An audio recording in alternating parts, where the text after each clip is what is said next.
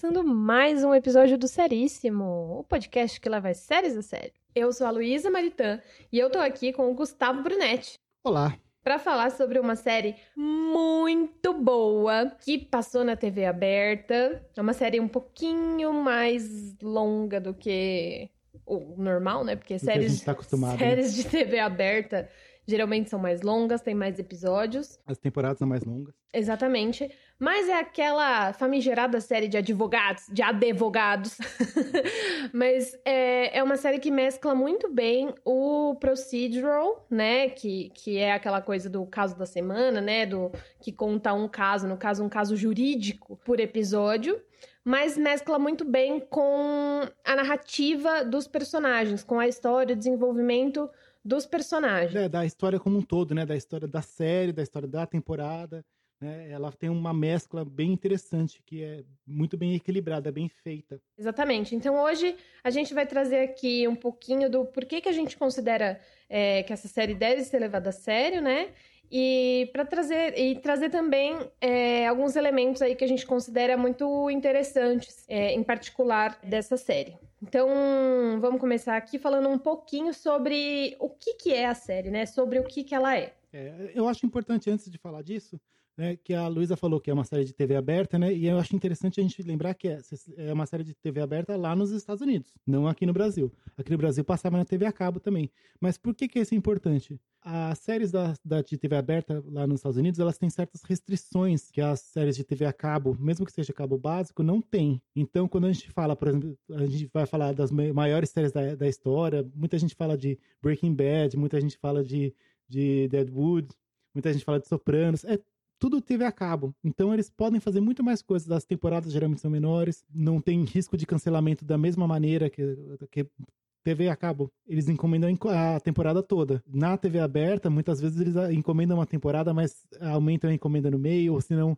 cortam, cancelam no meio da temporada. Isso acontece menos hoje em dia, mas antigamente acontecia bastante. E se a gente for só pegar pelas séries de TV aberta americanas, The Good Wife com certeza tá entre as melhores que eu assisti, entre as cinco melhores. Sim, é uma série muito consistente, né? É Sim. uma série que conseguiu fazer muito, assim, é um trabalho de muitos episódios de uma forma muito consistente e muito boa, assim, um trabalho de roteiro impecável, um elenco incrível. Eu não diria que é impecável porque eu acho que a última temporada Eu é acho fraca. impecável.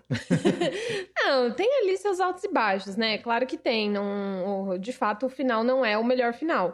Mas eu não acho que isso anula Ah, não. a qualidade da série, né? There's nothing I need to know here, is there, David? What do you mean? The Good Wife é, como a gente falou, né, em parte um drama procedural, né, de advogados, e em parte um drama de personagem. Essa personagem principal é a Alicia Florrick, né? Depois de alguns anos aí vivendo só como uma dona de casa, né, como uma good wife, ela volta a trabalhar como advogada quando o marido dela é preso por corrupção. A série equilibra de uma forma bem interessante, né, esses, esses dois lados da vida dela, né, o lado que ela vivia antes de voltar ao trabalho fora, vamos chamar desse jeito, depois que ela volta ao trabalho, né? E para isso a gente vai falar um pouquinho da, da história da televisão. E aí eu entrego aí o- a palavra ao professor. É. por que que, por que que a gente vai falar da história da televisão? É porque The Good Wife tem um equilíbrio muito diferente, é um equilíbrio, equilíbrio muito difícil de encontrar entre a seri- serialização e a episodização. né? Vamos falar, entre seriado e episódico, né? Porque isso é uma coisa que antigamente não existia. tá? Então, como eu falei em outro episódio, a gente fala que Twin Peaks é a primeira série de televisão realmente, né? Por quê? Porque antes de existir as séries, o que que acontecia na televisão? A gente tinha as novelas, né? Que a gente tem até hoje. Nos Estados Unidos eles têm umas novelas que estão, às vezes, estão há 60 anos no ar, que é tipo o modelo da malhação, que vai trocando de elenco, mas não acaba nunca a novela, né? A gente tinha minisséries, que aí sim tinha uma narrativa serializada, mas era já para acabar, né? Eram poucos episódios e acabava e acabou. E também tinha a- o que a gente chama de série hoje, que são procedurais puramente episódicos. Você tinha só série praticamente que tinha o episódio da semana, resolvia o caso, acabou, voltava pro status quo. Não tinha nada que passava de um episódio para outro, sabe? Quase nada. Quando tinha era muito pouco. O foco era o episódio da semana, porque as pessoas elas teriam que poder sentar e assistir o episódio sem precisar nunca ter assistido episódio nenhum antes. Então era uma coisa que a TV, na TV aberta é muito, era muito procurada, porque você nunca sabia não dava para você gravar, não dava para você assistir episódio que passou, assim, se você perdesse um episódio, perdeu. Então, o perigo era que a pessoa perdia o episódio e falava assim: "Ah, eu já perdi a história e não vou mais continuar acompanhando". Então não tinha isso de ter uma história para acompanhar. Você acompanhava a história daquele episódio e acabou.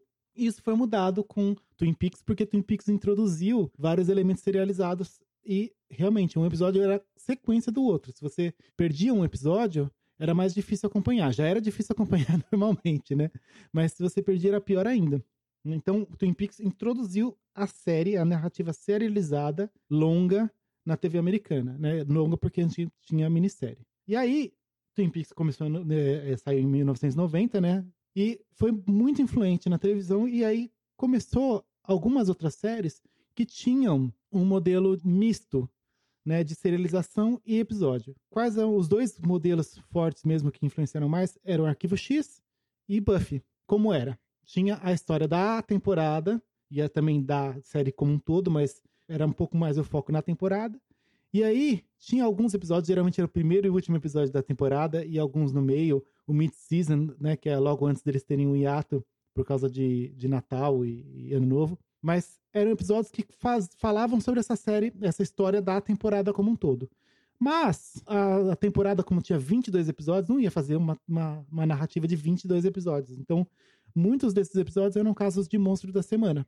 Né? Eles chamavam de monstro da semana. Caso da semana, mas é como era arquivo X e Buffy, eles falavam monstro da semana. Então, às vezes era um monstro da semana, às vezes era um episódio da mitologia, né? da, da narrativa como, como um todo. E esse modelo deixa um legado bem grande. Tem muita série que até hoje leva isso, né? Então você tem Supernatural, Fringe, Chuck, Veronica Mars, Leverage, Lista Negra, Ponto Cego, né? Que é Blacklist e o Blind Spot são séries que estão passando ainda. Todas essas séries seguem esse modelo, né? Que é, apesar você tem um episódio que faz uma coisa e outro episódio, episódio que faz outra, mas dificilmente eles se misturavam. E aí, em 2001, com Alias e 24 Horas, aí sim começou uma serialização bem proposital e bem serializada mesmo. Porque essa época as pessoas já tinham como gravar os episódios. Então, em 1999, tinha um, é, tem um aparelho chamado TiVo, que foi é, inventado lá nos Estados Unidos, né? Que você podia é, marcar e ele gravava num dispositivo digital dentro dele os programas que você queria como as pessoas podiam gravar e assistir depois, aí você poderia serializar, porque aí a pessoa podia assistir episódio e ia continuar acompanhando. Então, Elias e 24 Horas era assim. Terminava um episódio, o outro começava logo no final. Elias era até meio. meio terminava quase sempre em cliffhanger. E aí resolvia o cliffhanger no começo do, do episódio seguinte, e, e, mas não tinha, assim, qual era o ponto desse episódio. Não, é como se ele tivesse feito um filme enorme e cortasse no, no, em pedaços, pedaços onde você ficaria pensando, nossa, o que vai acontecer na semana que vem? E 24 horas, como a gente já deve ter falado em outro, em outro episódio, né? Acho que no primeiro a gente falou, se passa num dia inteiro, são 24 episódios cada um, é, que seria mais ou menos em tempo real uma hora do dia. Ou seja, era um sequência do outro, não tinha como. Se você perdia um, dois episódios, você já não já ficava meio perdido na história. É curioso isso, né? Porque essa a invenção desse TiVo, a gente pode traçar aí um paralelo que ele, ele modificou a forma de você fazer conteúdo, né? Sim. E tá muito relacionado com o streaming, né, que a gente tem hoje em dia, porque a disponibilidade que o streaming trouxe, né, de, de uhum. conteúdos uhum. modificou a forma de fazer séries também tanto a forma de distribuir, oferecer, como a forma de construir, né? A forma de produzir. Com certeza. A gente vai ver isso muitas vezes em vários tipos de arte, como a tecnologia nova muda a forma de produzir essa arte. Então, é, a gente deixou, a gente falou sobre a serialização proposital, e a gente viu esse movimento também na TV a cabo.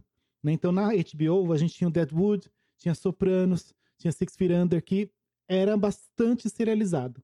Feet Under acho que é o mais de, de, deles de todos, porque muitas vezes as histórias as, elas percorriam temporadas inteiras, né? Uma, uma história só. É, a gente também tem Carnivale, que eu não coloquei aqui, mas, mas é, também tem. E o legado maior desse tipo de, de serialização é o modelo Netflix atual. Que o modelo Netflix atual, como eles disponibilizam de uma vez toda a temporada, você pode fazer como se fosse uma história, uma história só a temporada toda. né? Então, a gente tem o modelo Netflix, né? Que é, eu falei que Ozark faz isso, Dark faz isso, as séries Marvel Netflix, né? Que é o Demolidor, Luke Cage, todas elas fizeram isso. E a Amazon também está seguindo esse modelo, né? Com, com Bosch, com Goliath, com Jack Ryan, com Hannah, que são as séries originais deles. Praticamente todas essas séries são uma sequência do outro. Até nas comédias, né? Que Update também é assim. Bom, e aí em 2004 a gente tem um- uma quebra, que não é uma grande quebra exatamente, mas Lost trouxe uma influência muito grande, porque era uma serialização, mas ela era centrada em eventos. Então você pode pegar qualquer episódio de Lost, a história mesmo da, da série é bem serializada. Mas a cada episódio é centrado em uma coisa que acontece, que porque tem eh, também um flashback do personagem, então é centrado num personagem, em uma coisa que vai acontecer com esse personagem, né? Só final de temporada, ou coisas assim que acontece, que acontece mais coisas, né? Então, qual- quais são os modelos que. as séries que seguiram esse modelo? Como eu falei lá no, no episódio sobre Lost, Orange is the New Black segue esse modelo. Breaking Bad também segue esse modelo. Agents of Shield, que acabou essa semana e que acabou muito bem, segue esse modelo também. Essa semana, só pra contextualizar aqui, a gente tá gravando esse episódio no dia 24 de agosto Sim. de Acabou. 2020. Acabou semana passada ou duas semanas atrás, eu não lembro muito bem. Ou Mas- o ano passado, se você estiver ouvindo esse episódio em 2021. Sim, não sabe, né? Bom, e tem um modelo que eu acho bastante interessante também, que é um modelo que, que ele cabe muito bem com o tipo de público que gosta do primeiro, daquele primeiro tipo que eu falei, que era da narrativa do cada episódio uma coisa, né? Que é o modelo da USA. A USA não os Estados Unidos, o, o país, mas o canal USA lá nos Estados Unidos, canal de cabo básico. E eles faziam casos da semana só que aí, no finalzinho do episódio, no começo do episódio, tinha uns cinco minutinhos pra avançar a, a história da temporada. Né? Então, o primeiro que fez isso foi Bird Notice, né? Que foi em 2007. Mas logo depois o modelo foi, fez sucesso, né? É, e eles falavam que era mais centrado no personagem tudo. Então, depois veio White Collar, depois veio Suits, depois veio Covert Affairs, né? Tem várias outras séries também que É fizeram um pouquinho aquelas Fire, Chicago Med, Chicago não sei Então, o quê. essas seguem o modelo procedural. Essas são séries que lá nos Estados Unidos se passam basicamente na, em alguns canais mais específicos, tipo a CBS. Né? A CBS é um canal que é voltado para pessoas mais velhas e são pessoas mais velhas que gostam mais desse tipo de série que é de, de uma investigação criminal ou coisas assim. Porque esse tipo de série faz muito sucesso, assim. Outro dia eu vi uma apresentação da Universal que trazia dados, assim, que, tipo, essas séries seguram muito, muito o No TV investimento na- no da, cabo, da- né, é, da. TV a cabo. Mas da- você percebe que é porque é o tipo de série que se você perder o episódio não tem problema. É, tipo, um... Né? Porque é, isso é, é- é série pra quem vai sentar na frente da televisão num horário específico pra assistir aquela série. É, eu posso até dizer que é série pra quem não gosta. Ah, então, a gente pode falar que mal é série mesmo. É, um É. programa de televisão, mas não existe São tanta... historinhas, né? É, tipo, São histórias separadas, praticamente. não me odeiem se vocês É, não, a gostarem. gente não tá falando que é, é tá melhor... tudo bem. A gente não tá falando que é melhor ou pior. Se bem que, assim, é muito difícil você ver uma série bem procedural mesmo ser muito bem feita. né? Você tem alguns modelos, tipo Law and Order, né? Que dá pra você ter histórias pra sempre, porque cada história é uma história. Então, São no- roteiros muito fechados, é, né? exatamente. Não tem como você falar assim, nossa, onde que a gente vai levar essa série na próxima temporada? Porque não tem mais onde levar essa história. Não, porque não tem. Cada história, cada episódio é uma história separada. Yes, I was getting bored. Bom, e aí, em 2009, vem a nossa série, né? Porque o que eu acho muito interessante de The Good Wife é que tem uma mistura muito equilibrada entre a trama mais ampla e o caso da semana. Então, um influencia o outro de uma maneira bastante dinâmica, bastante orgânica.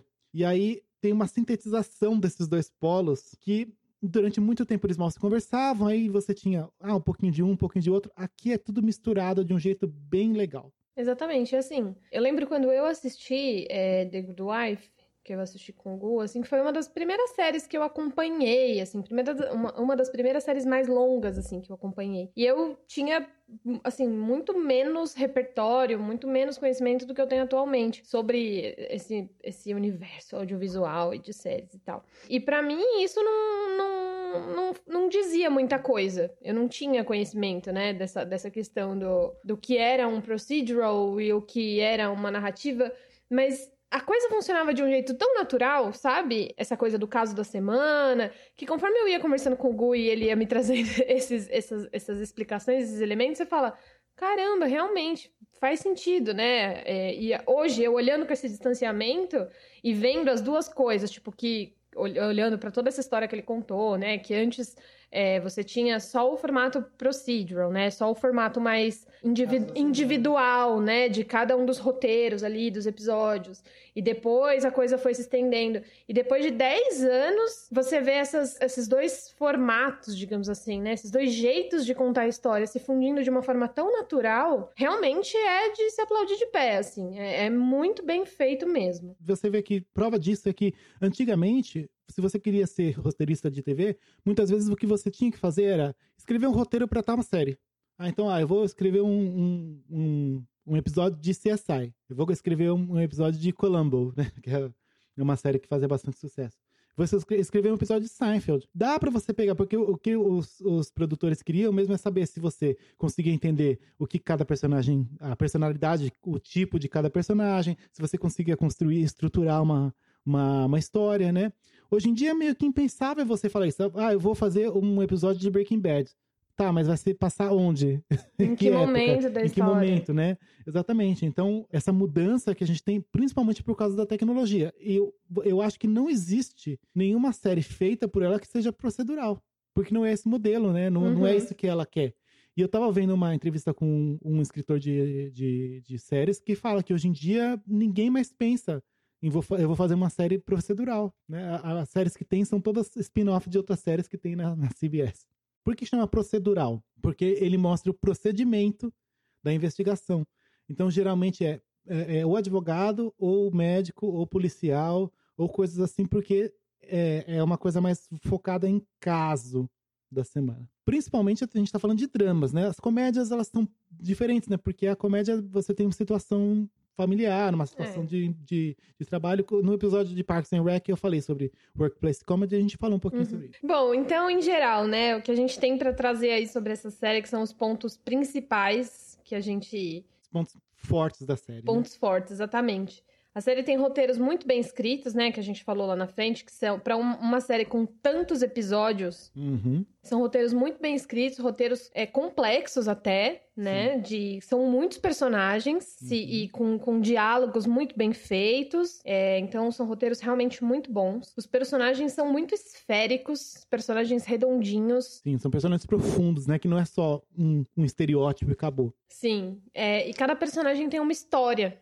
Uhum. É, né? e, tem, e, mesmo os, os, personagens, tem alguns personagens recorrentes, né? Tem uma advogada que tá sempre grávida, mas, e tem uma, uma que se faz de bobinha para conseguir. Mas todas as vezes você percebe que tem mais por trás deles. Sim. Ah, e é importante ressaltar também que a, a série aborda vários, várias questões sociais, Sim. né? Por meio desses personagens. Então, tanto dentro dos casos dos casos jurídicos, né, que são trabalhados, tanto em questões dentro do, do escritório de, de advocacia mesmo. E o elenco dá um show, assim, é, é, é um elenco realmente muito bom. Como eu falei, né, aborda questões sociais e vários temas complexos, temas complexos sociais e temas complexos que vão desde moral, né? Ética, uhum. moral, até questões familiares. E tecnológicas também, né? Também. É uma série que, que, é uma série que trata muito bem o mundo moderno tecnológico. É, é engraçado que é uma série que foi feita para gente mais velha.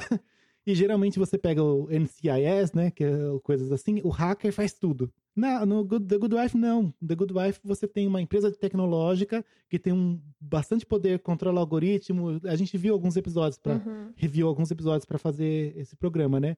E a gente ficou até muito impressionado revendo, né? Como a gente podia entrar no episódio e assistir o episódio com uma, falas muito, muito bem feitas, uma estrutura muito bem feita, é, é, tudo muito bem escrito e temas que não são fáceis. Você não chega no final do episódio e fala assim: ah, tá, a moral da história é essa, então. Uhum. Não chega o He-Man pra falar. É. Hoje nós aprendemos que. Exatamente. É uma série muito legal para você assistir com a sua mãe, por exemplo. Uhum. Porque é uma série que, que a mãe gosta, sabe?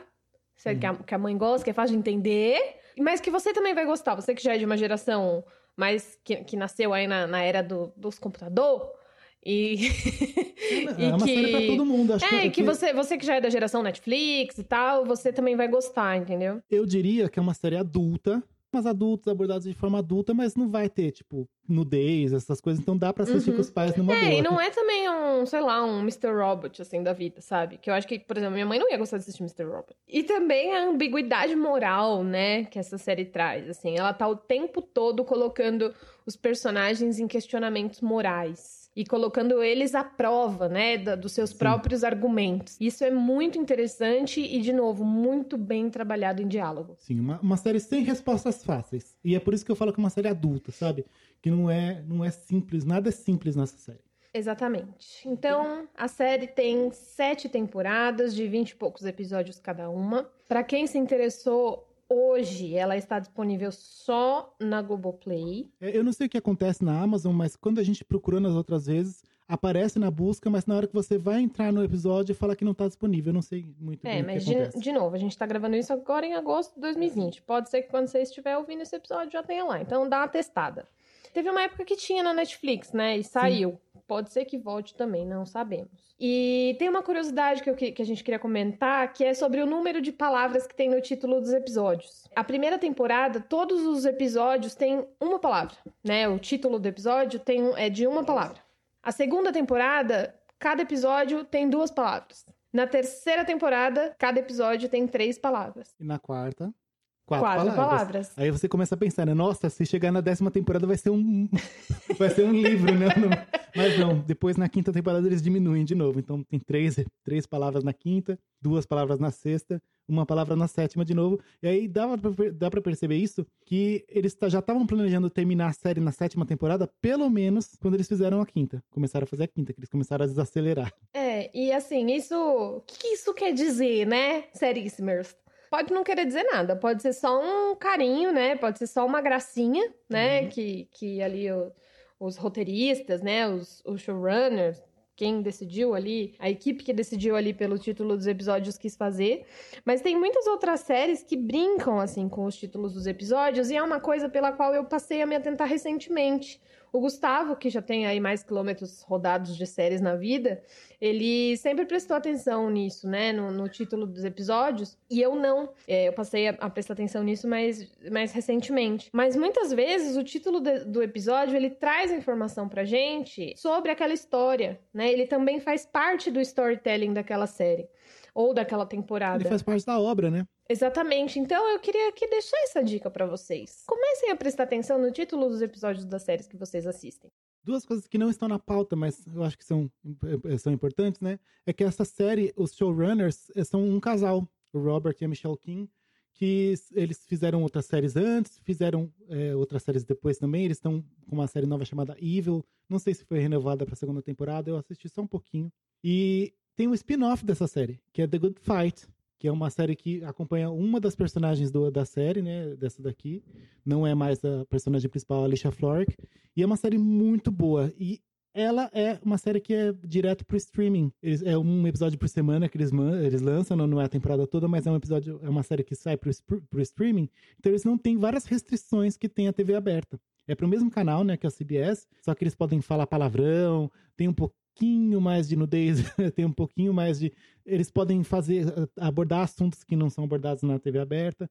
Isso é, e essa segunda série, The Good Fight, também é muito interessante. Se você assistir The Good Wife, você vai querer assistir The Good Fight também. Sim, e e já se vê em The Good Fight é, muitos dos reflexos dessa questão é, da diferença de uma produção que foi feita antes para TV aberta Uhum. e de uma que é originalmente feita para o streaming. Não são, não são histórias que se continuam, né? Elas têm. Inclusive, você pode até assistir The Good Fight é, sem assistir The Good Wife. Não são. é, você vai perder algumas coisas. É importante assistir as duas, né? Mas eu acho que é legal para você ter essa, essas. pegar essas nuances, né? Das diferenças do, das produções que são feitas para TV e para o streaming. A plataforma muda muito a forma de você é, consumir o conteúdo e muda muito a forma de se produzir também. Isso é um ponto muito interessante, muito relevante aqui para quem gosta de séries. E aí, chegou o momento daquela pergunta muito importante desse podcast, que é: por que que The Good Wife pode ser levada a sério? Bom, como eu disse, é uma série adulta, para adultos, que aborda, é, aborda os assuntos de forma adulta e de uma maneira muito inteligente. Só por isso já poderia ser, já, já valeria a pena assistir, ela deveria ser levada a sério. Mas é também uma série que valoriza muitas coisas que não são valorizadas em muitas séries. né? Só o fato de você ter uma protagonista feminina, que é uma personagem forte, e forte no sentido de que é uma personagem bem feita, não que ela é uma personagem é, só vencedora, né? mas é uma, uma personagem que comete erros, uma, uma personagem que tem um arco dramático, ela vai mudando ao longo das temporadas. E ter várias personagens femininas fortes também já é uma coisa que já bota essa série acima da média, acima dessas coisas que, se, que fazem de qualquer jeito por aí. Mas é uma série muito legal. A gente assistiu alguns episódios, como eu falei, e a gente fica impressionado como é bem escrito. É muito legal. Vale a pena muito assistir essa série. É, pra mim, eu acho que ela pode ser levada a sério porque ela é uma aula de televisão, assim. Eu acho que é- ela é uma aula de como a televisão pode ser feita. Como uma história parece simples, se for bem contada, pode ter um outro, uma outra cara. Eu acho que se você, por acaso, estiver interessado em roteiro de televisão, como escrever roteiro de televisão, essa série eu acho a melhor de todas para você entender como funciona. Exatamente. De fato, assim, tem alguns personagens que são muito memoráveis, principalmente assim, pra quem estuda ou pra quem é relações públicas, como eu. Eli Gold. Só vou deixar esta, este nome aqui na mesa, porque esse personagem, meus amigos, é assim, o pior que eu quero ser na minha vida. esse homem é um exemplo. Ele e, é E ela falou de personagens memoráveis, né? Até personagens recorrentes. Às vezes tem personagens que aparecem só na primeira temporada ou, ou na segunda. Aí depois eles aparecem de novo na quarta ou na quinta, mas você lembra deles, porque Sim. ficou muito vívido na cabeça. É, e até tem alguns, o Gu comentou, né, de, de al- alguns personagens que personagem que aparece grávida, não sei o quê, são alguns advogados que aparecem pra confrontar, né? São os, os advogados, é, a outra parte, né, do, dos casos dos advogados da, da série. Ou os juízes também, né? Exatamente. Ah, isso é um ponto legal também. Tem alguns atores de renome, né, que aparecem Sim. em papéis de juízes. Isso é muito legal também que a série traz. Mas o que eu ia comentar é que esses personagens é, que aparecem no papel de advogados ou promotores, enfim, nesses papéis jurídicos, não, eles não estão ali só para ser um, um, um advogado que vai contracenar com o personagem principal. Ele também tem uma história, ele, Ele tem um também tem né? uma construção de personagem. Ele não é só um mero um mero, um mero personagem que botaram ali pra contracenar e pronto.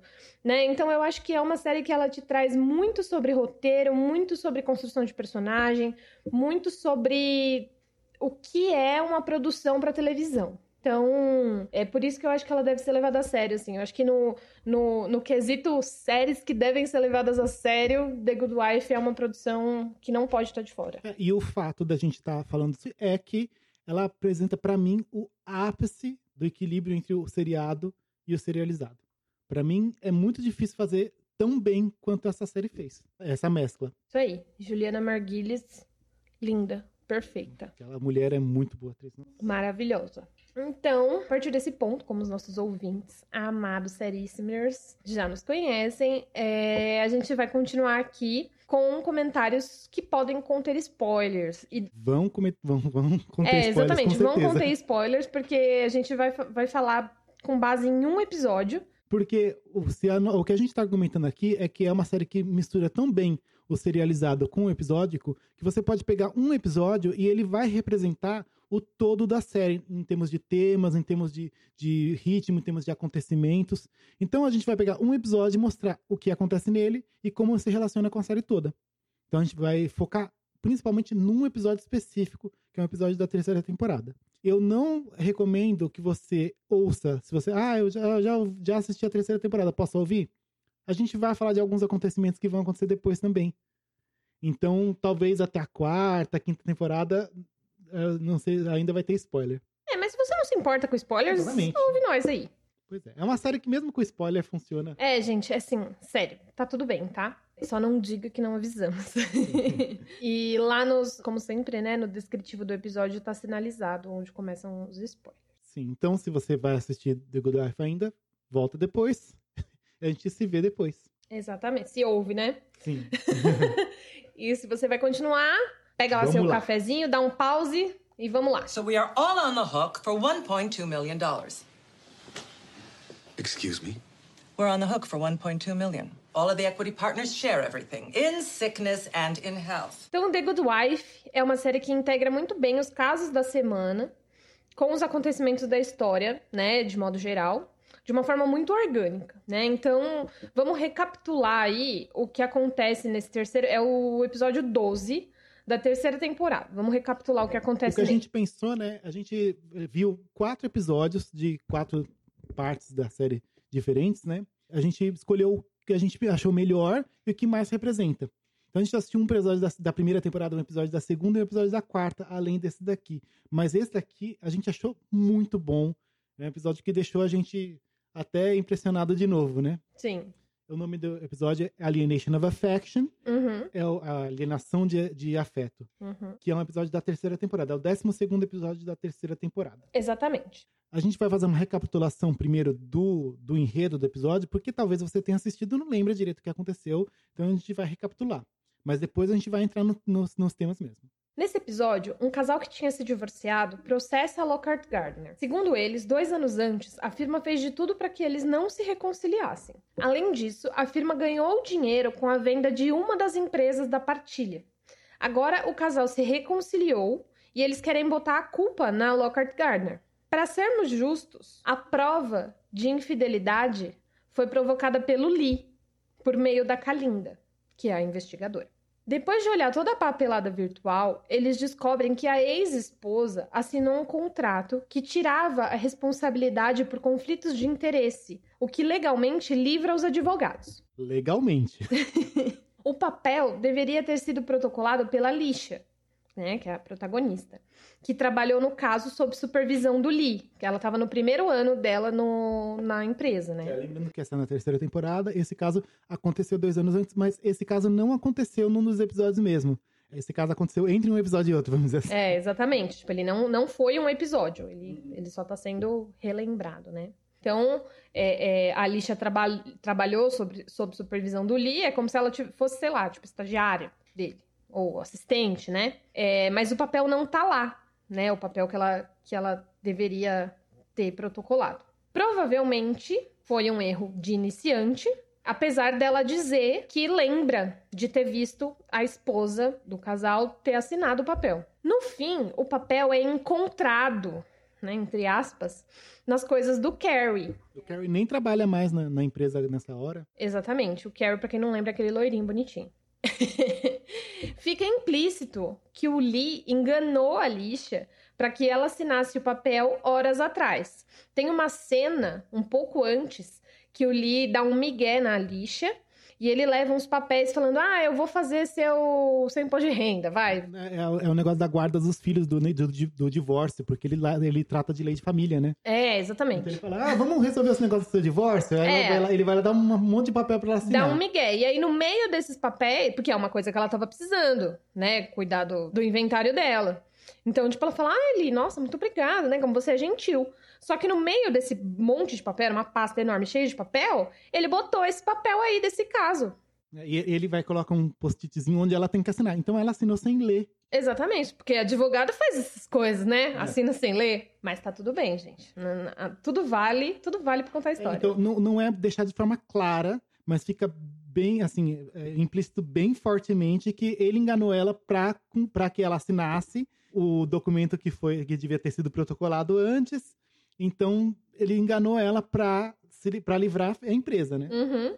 Além de todo esse rolo, aparece uma outra prova de infidelidade do marido, do, do casal lá que, que tá, né, que chegou para processar a Lockhart Gardner. A Alicia vai falar sobre a possível irregularidade, né, sobre essa possível irregularidade aí do Lee com a Diane. Só que a Diane passa um pano, falando que a Alicia só deveria falar sobre essa irregularidade se ela tivesse certeza.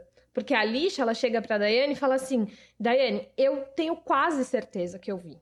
E aí a Daiane fala pra ela, mas Alicia, você tem que falar só se você tiver certeza, meio que no sim, porque se a Alicia falasse aquilo, ela poderia prejudicar a empresa. A empresa perderia 40 milhões. E aí é, a Daiane íntegra, né, por mais honesta que ela fosse, ela tem a parte dela, né? Ela é só, né? sócia majoritária da empresa, enfim.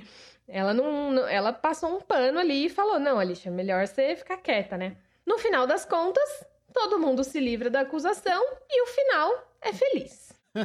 Mas será mesmo? E aí a gente trouxe aqui alguns temas gerais, né, sobre todos esses acontecimentos. A primeira cena, a primeira, o primeiro momento ali da série, da, do episódio, ele fala muito, em poucos detalhes, sobre cada um dos, dos personagens principais do episódio. Porque a gente não pode esquecer que TV, é, episódio de TV aberta, qualquer episódio pode ser o primeiro episódio que alguém vai assistir. Então, eles é, sempre é papel de todos os episódios ter um episódio bom o suficiente para a pessoa pensar: hum, vou continuar assistindo. É, ele tem que sempre ter uma introdução, né? Ele não pode começar da onde ele terminou, né? De uma cena, no meio de uma cena anterior, né? Então ele tem que sempre ter aquela coisa da introdução para dar uma maciada ali é, no espectador. Pra, pra pessoa que nunca viu, é, ou pessoa que não vê faz tempo, ou pessoa que viu pouco, lembrar de quem são os personagens e entender cada personagem quem ele é. Isso. Então, nesse episódio é muito interessante porque uma ceninha rapidinha de cada um já mostra um pouco da personalidade deles. Uhum. Então a gente tem a Diane, ela tá num museu, ela tá vendo uma obra e ela é abordada por um cara. Uhum. Né? E esse cara chega meio que galanteando ela, ela acha que ele tá chavecando ela. É, a gente vai falar um pouquinho no segundo tema disso, né? Uhum. mas, mas o importante é que ela tá no museu, porque a Diane é uma, uma mulher sofisticada, uma mulher chique, uma mulher é, que tem uns broches meio. mas que é muito elegante.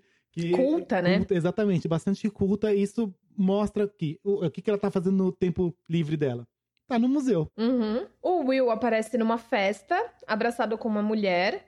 É, no momento, fica, fica bem claro, assim, que não é não é uma peguete, né? Ele tá com... É uma amiga, alguma coisa Na assim. primeira vez que aparece, parece que é, mas um segundo depois, já, ele, ele, do jeito que ele fala para ela, e acho que é a irmã dele, uma coisa assim, você percebe que não é. Porque o Will, um dos temas que é abordado depois, quando ele perde a licença dele por um ano para advogar, é que ele não tem vida própria.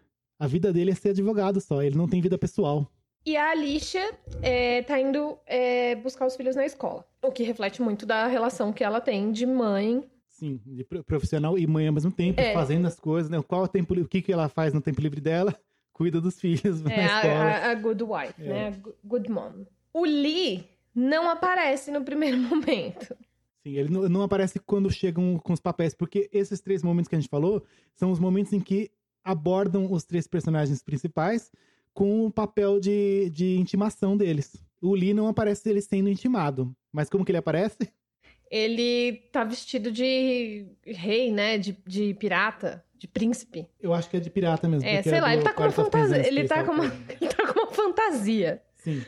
E aí, o que, que ele tava fazendo? Ele tava num, teatro, ele tava encenando. Preste bastante atenção nessa palavra, ele estava encenando. Encenando, estava atuando. Um teatrinho. né? Isso vai mostrar como é a personalidade do Lee também pro resto do episódio. né? Ele tá sempre encenando, tem um jogo de aparências e o que é mesmo, muito importante na série, e o Lee é um personagem que mostra muito isso. Uhum. E mostra também a excentricidade do Lee também. Que ele é um- não é uma, um cara que parece muito normal. What the hell? Now I'm being penalized for doing my job well? Você vê que é uma série que, em cinco minutos, apresentou bem os personagens, já colocou qual o problema maior e começa o episódio. Uhum. É muito rápido, assim, é muito. o roteiro, o enredo vai indo, vai indo pra frente com uma rapidez bastante interessante, bastante impressionante. Exatamente. E aí, né, como a gente comentou, ela tá o tempo todo também colocando em xeque o lado profissional e pessoal, né, dos personagens. E mostrando como essas duas coisas não são separadas. Não tem como você separar o seu lado profissional e pessoal se você tem uma profissão que te toma tanto tempo quanto essa deles. É, eu acho que não é nem só uma questão de tempo, mas é uma profissão que coloca muito à prova os seus, as suas opiniões e Seus as, as- os né? seus princípios, né? A sua posição acerca de temas polêmicos. Sim. Porque é uma coisa que mexe muito com, com você, né? Enquanto. É, e, e você vê, né, que a Diane, a Alicia consegue um emprego na firma porque ela tem uma relação pessoal com o Will, porque eles faziam faculdade antes, e também porque ela é uma pessoa que agora é conhecida por causa de algo pessoal dela, porque o marido dela ficou notório por causa do, do caso de corrupção e da- das traições dele, né? Então, é, não é só por por ela ser uma boa profissional, apesar dela ser excelente, não é só por ela ser uma boa profissional que a Alicia foi, foi contratada mesmo, porque ela não advogava fazia anos, né? Uhum. Sim. E nesse episódio, né, onde que a gente vê? A gente vê no episódio todo, mas logo no começo a gente percebe isso porque a Diane tá lá no museu, ela é abordada por um homem, como a Luísa falou, e parece que ele tá flertando com ela, e ele tá, ele começa a conversar, tudo aí ele, ele confirma que ela é a Diane Lockhart, vai lá e entrega a intimação pra ela. Né? Então, ele tava lá, não estava lá pra flertar com ela, mas flertou tanto que depois ele aparece de novo, né? E ele é a pessoa que dá a prova de infidelidade, né? Pra, pra Diane depois. E depois eles começam a ter um, uma- um caso Um mais pra frente na, na, da temporada, né? Porque não é que ele não estava lá pra flertar, mas acabou o flerte. Acabou tendo o flerte. Né? Então é, é bem complexo, porque você vai flertar com uma pessoa que tá lá fazendo uma coisa que vai te ferrar no final das contas, né? Mas são profissionais. É uma outra categoria de boy lixo, né?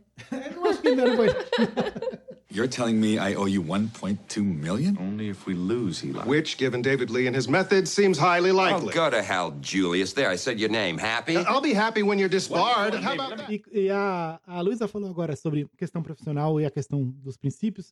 E outro, outro tema muito importante da série, que é muito forte nesse episódio, é a questão da ética versus o ganho financeiro.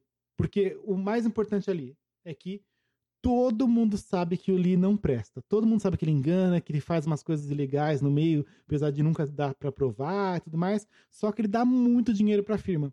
Então todo mundo deixa ele lá. Todo mundo passa um pano. É, o Lee, ele trabalha na, tipo, na vara da família, né? Então é onde tem divórcio, pensão, é onde tem muito caso Principalmente divórcio. e é onde uma das varas, né, digamos assim, que se ganha mais dinheiro, né? É, então todo mundo passa um pano pras, pras cagadas que ele faz, assim, porque Sim. E e, né, ele comete, nesse episódio, ele comete perjúrio.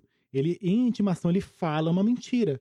Porque ele fala que não provocou a infidelidade do marido. Só que ele provocou. A Kalinda depois, ela não fala com todas as letras, mas ela deixa bem claro que foi, foi uma, uma encenação.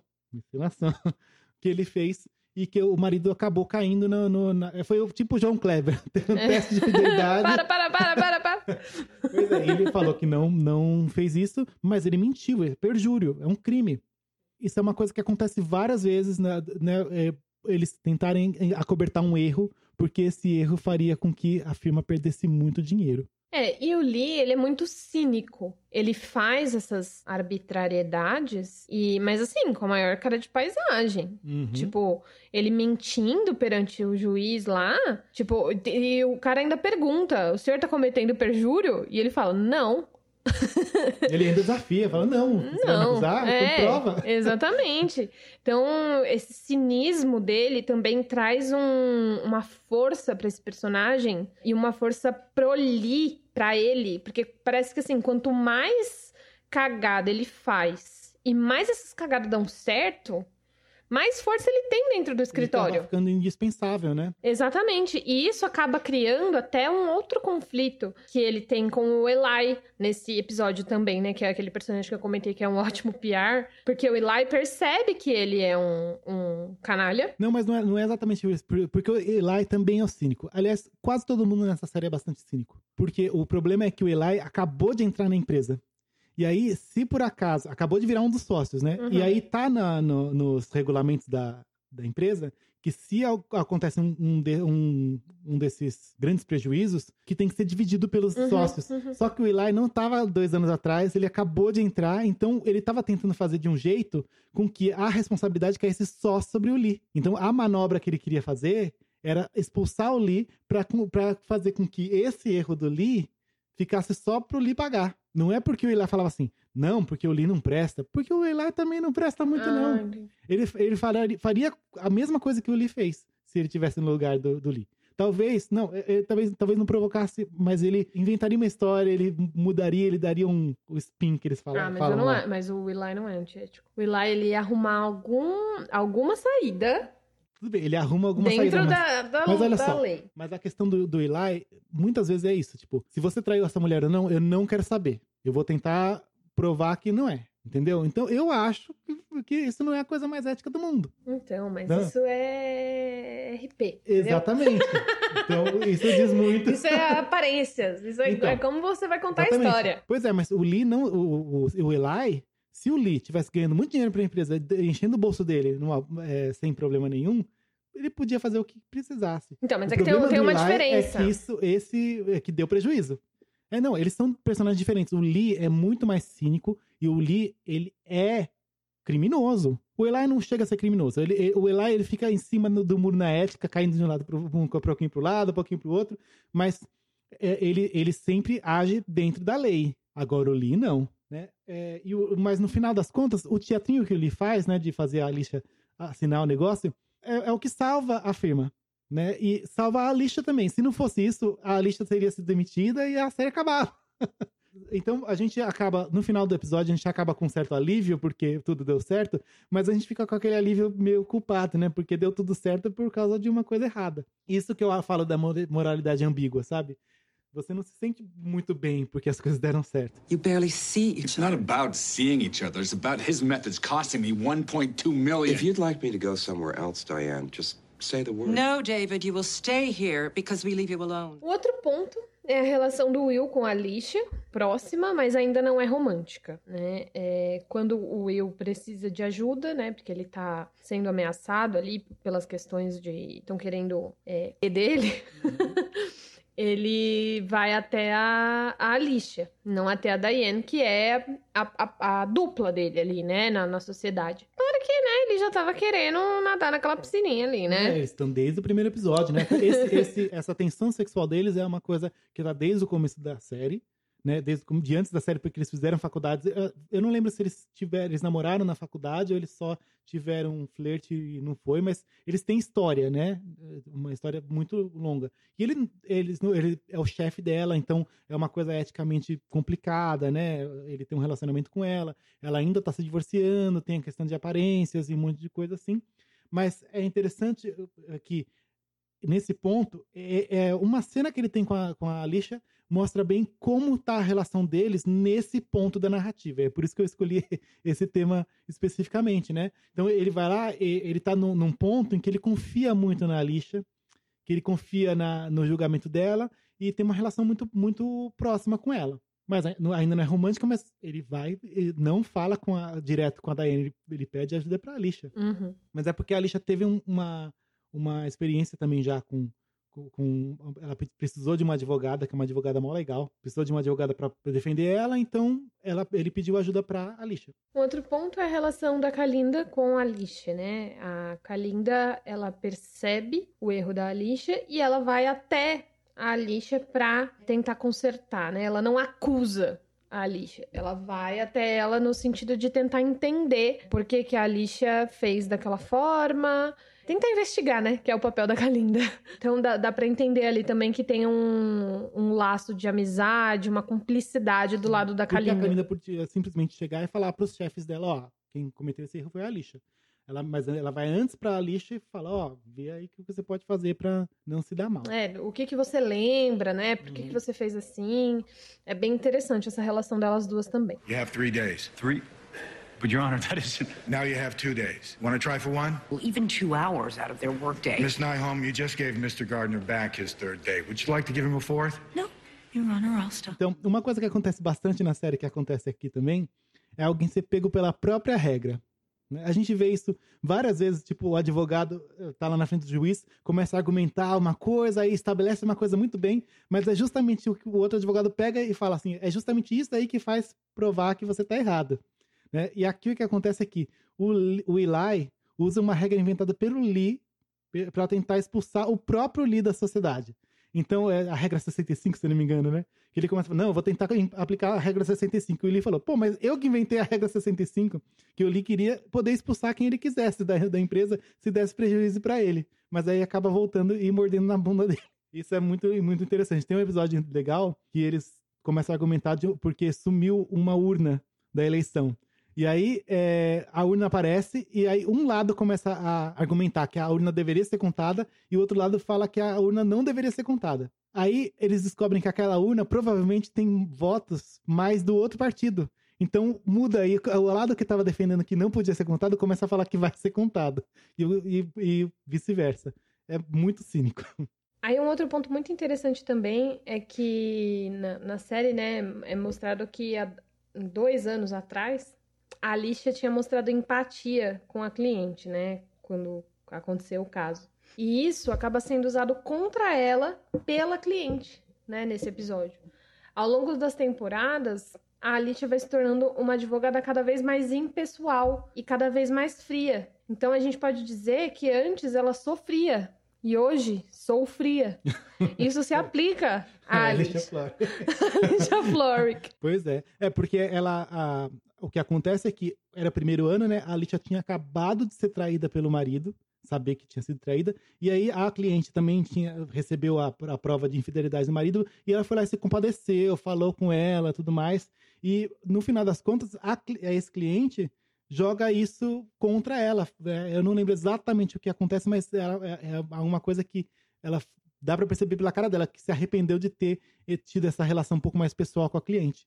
Isso acontece várias vezes com a Alicia durante a série. Uhum. Todas as vezes que ela tenta, não todas, né, mas muitas vezes que ela tenta ser mais humana, né, e tentar trazer esse lado mais pessoal dela para os casos, se colocar de uma maneira mais é, próxima, né, é, trazendo as experiências de vida dela. Quando ela se mostra mais vulnerável, né? É, ela sempre se ferra, seja no momento, seja depois. Uhum. E isso é uma coisa que a série também faz muito bem, é resgatar acontecimentos.